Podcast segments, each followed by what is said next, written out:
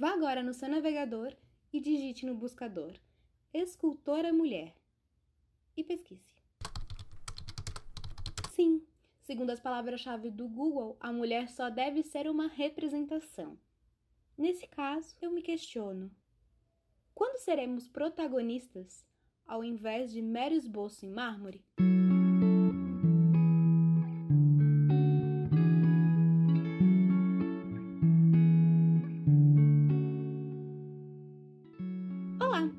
Eu sou a Cris e você está ouvindo Artista Desconhecida. Não esqueça de nos seguir no Instagram, é arroba Artista Desconhecida Podcast. Confira mais detalhes da artista da semana e acompanhe um pouco do nosso dia a dia por lá.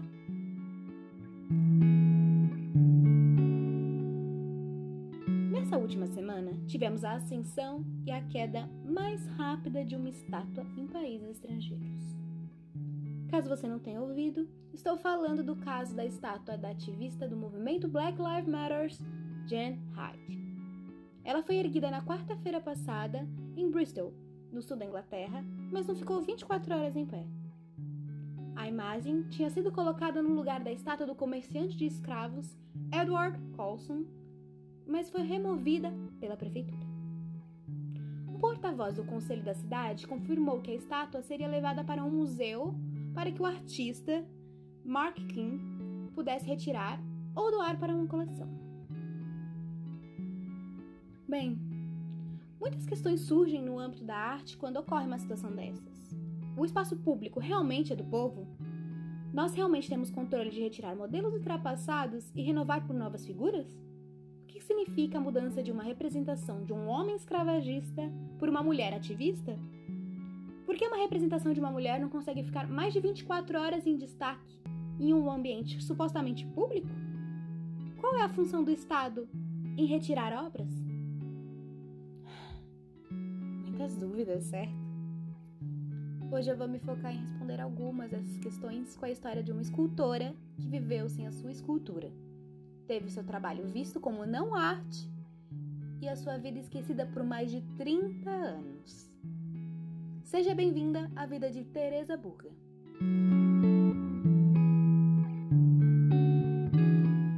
Teresa Burga nasceu em 1935 numa pequena cidade portuária do Peru, chamada Iquitos.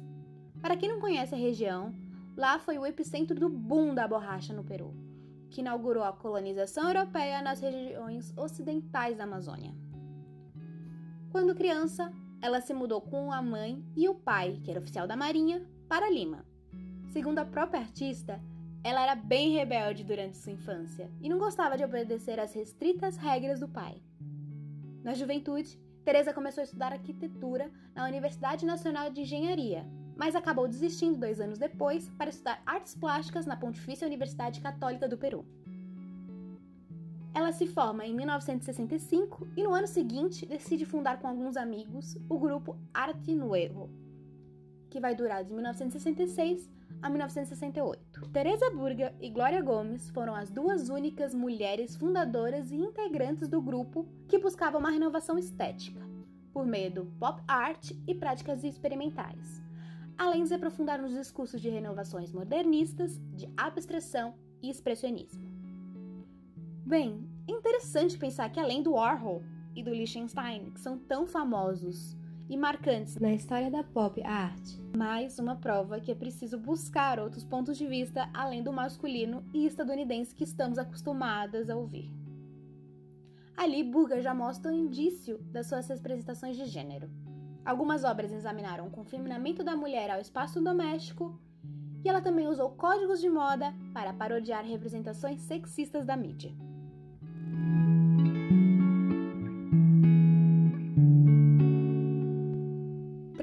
Depois, Teresa consegue uma bolsa para estudar no Instituto de Arte em Chicago, nos Estados Unidos. Depois, ela volta ao Peru, mas o país está passando por um momento ditatorial, assim como os outros países na América do Sul. Houve um golpe de Estado em 13 de outubro de 1968, derrubando o presidente eleito Fernando Belaunde e empossando o general Velasco Alvarado. Velasco criará o Sistema Nacional de Apoio à Mobilização Social, também chamado de SINAMOS. O sistema oferecia instâncias participativas para o povo, desde os lugares de trabalho e de moradia até os cargos do governo. Basicamente, eram práticas de autogoverno combinadas e estruturadas para gerar um novo sistema político onde o povo, coalizado com o exército, governaria a nação sem necessidade dos mediadores parlamentares. Velasco, por meio dos Sinamos, iniciou projetos que promoviam novas dinâmicas de arte e cultura. No entanto, manifestações que não estavam alinhadas às inclinações estéticas promovidas pelo regime simplesmente não eram consideradas arte. O trabalho de Teresa Burga foi apontado como não arte. E por isso, ela precisou mudar de emprego e assim começar a trabalhar na alfândega. Ela ficará por ali por mais de 30 anos de sua vida. Dentro do ambiente estatal, ela vai conseguir contatos para fazer uma das suas obras-primas.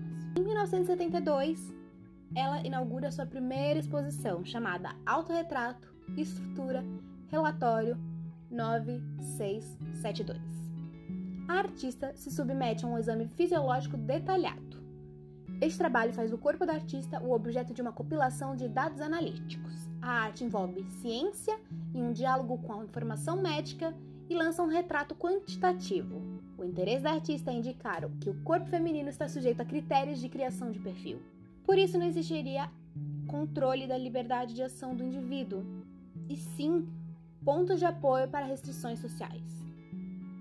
Hoje não falaremos muito dessa obra, mas podemos revisitá-la em episódios futuros.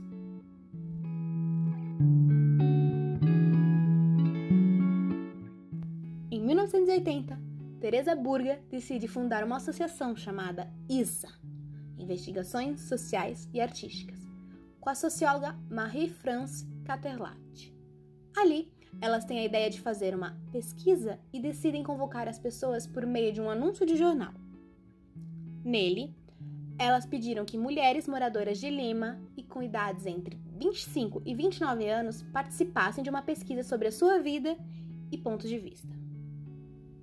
Durante dois meses, Burga e Catelati entrevistaram 290 mulheres em 15 distritos de Lima.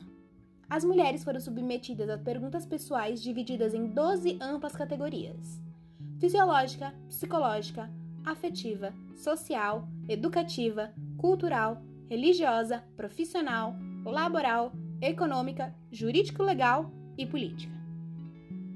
O resultado foi chamado Perfil da Mulher Peruana a exposição aconteceu no Banco Continental em 1981 e foi a primeira pesquisa desse tipo realizada com mulheres peruanas.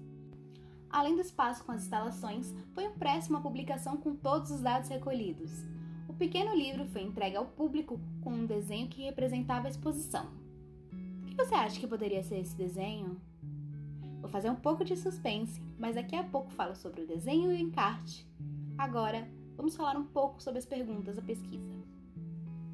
O detalhamento das perguntas era incomum na época, já que havia uma seleção de questões sobre hábitos de consumo das mulheres, retratação do afetivo, comportamento político, opiniões sobre sexualidade e alguns temas que continuam sendo tabu até hoje, como o aborto.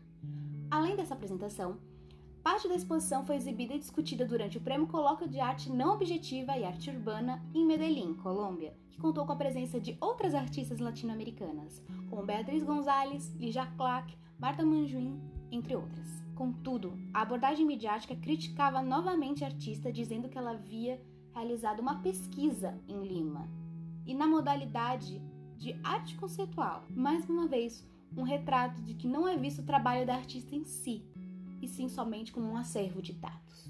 Para esclarecer essa questão, eu venho falar que a obra conta com vários ambientes. Teresa Burga materializa suas porcentagens por meio de instalações que funcionam como uma ferramenta fácil para o entendimento do público.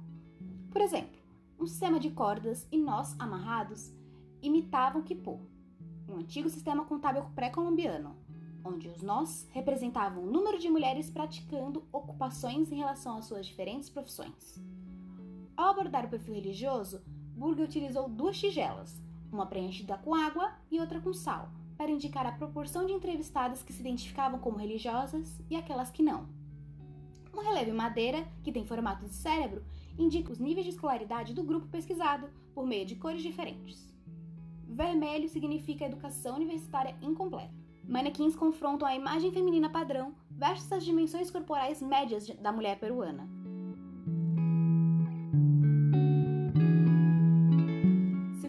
Socióloga, também participante da pesquisa Marie-France Caterlat, os resultados mostraram que as mulheres desejam mudar e priorizam realizar transformações em seus relacionamentos com a sociedade ao seu redor, com seu trabalho, com os direitos humanos que desejam como indivíduos.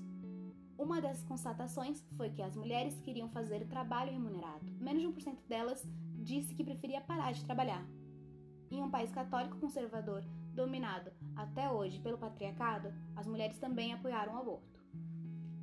A realização do projeto original contou com a colaboração de diversos especialistas, entidades estaduais e empresas que apoiaram a estruturação da pesquisa e seus resultados.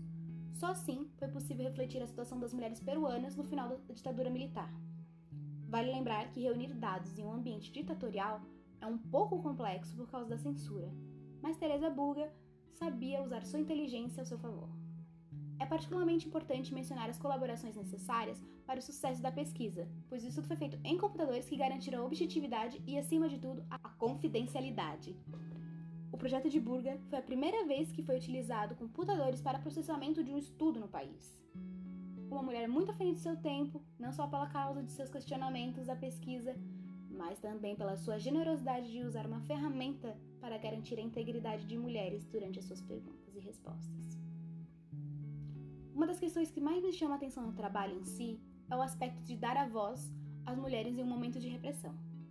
Saber o que elas pensam e colocar suas respostas em um museu é um ato revolucionário.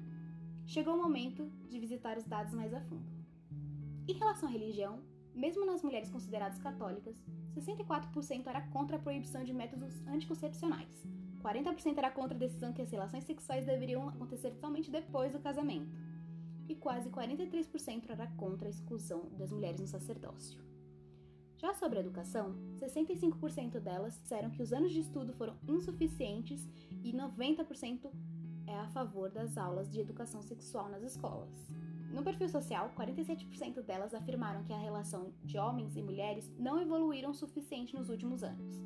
Sobre as possibilidades de trabalho, 31% respondeu que não trabalha, mas se pudesse faria.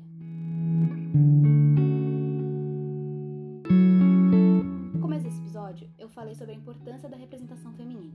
Contudo, venho questionar, e a obra da Teresa Burga também, o impasse que é de, ok, ser modelos, ser figuras, mas queremos expressar nossa opinião. A estátua de uma mulher precisa ter seu nome para se saber sua história. Quando ocupamos este espaço que é protagonizado em sua maior parte por imperadores, reis, homens de poder, um modelo feminino costuma ser enxotado ou excluído. Isso acontece em 1980 com a obra de Teresa Burga e em 2020 com a estátua da ativista Jane Hyde. Mesmo com mais de 40 anos de diferença, não aconteceram grandes mudanças. Lembra da escultura? Agora chegou o momento dela. A capa da publicação era o esboço da escultura, que representava um diagrama dos órgãos reprodutivos femininos. Mas ele nunca foi feito como objeto, porque na época a artista não conseguia encontrar uma solução técnica para o trabalho. Daí a inscrição que aparece no esboço: Projeto inviável, escala 1/x, com a qual Teresa Burga deixou em situação ambígua a possibilidade de sua realização. 30 anos depois de sua primeira exposição, a estátua foi feita de cerâmica para uma apresentação. Teresa Burger tinha 75 anos quando seu trabalho começou a ser apreciado pelo grande público. Muitas artistas não têm a mesma sorte e morrem no anonimato. E é por cada artista desconhecida que este podcast existe.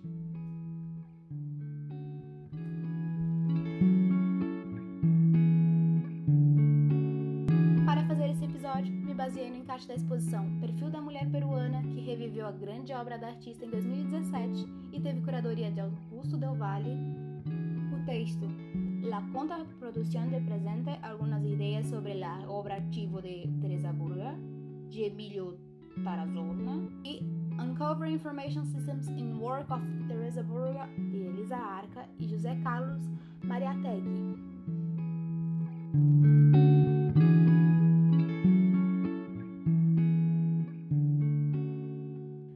Por dividir esses minutos comigo. Não esqueça de pesquisar mais sobre as instalações dessa obra tão potente de Teresa Burga. Espero que tenham gostado deste episódio e aproveita para compartilhar com as amigas. A gente se vê no próximo esboço dessa pesquisa sonora. Até o próximo play. Tchau!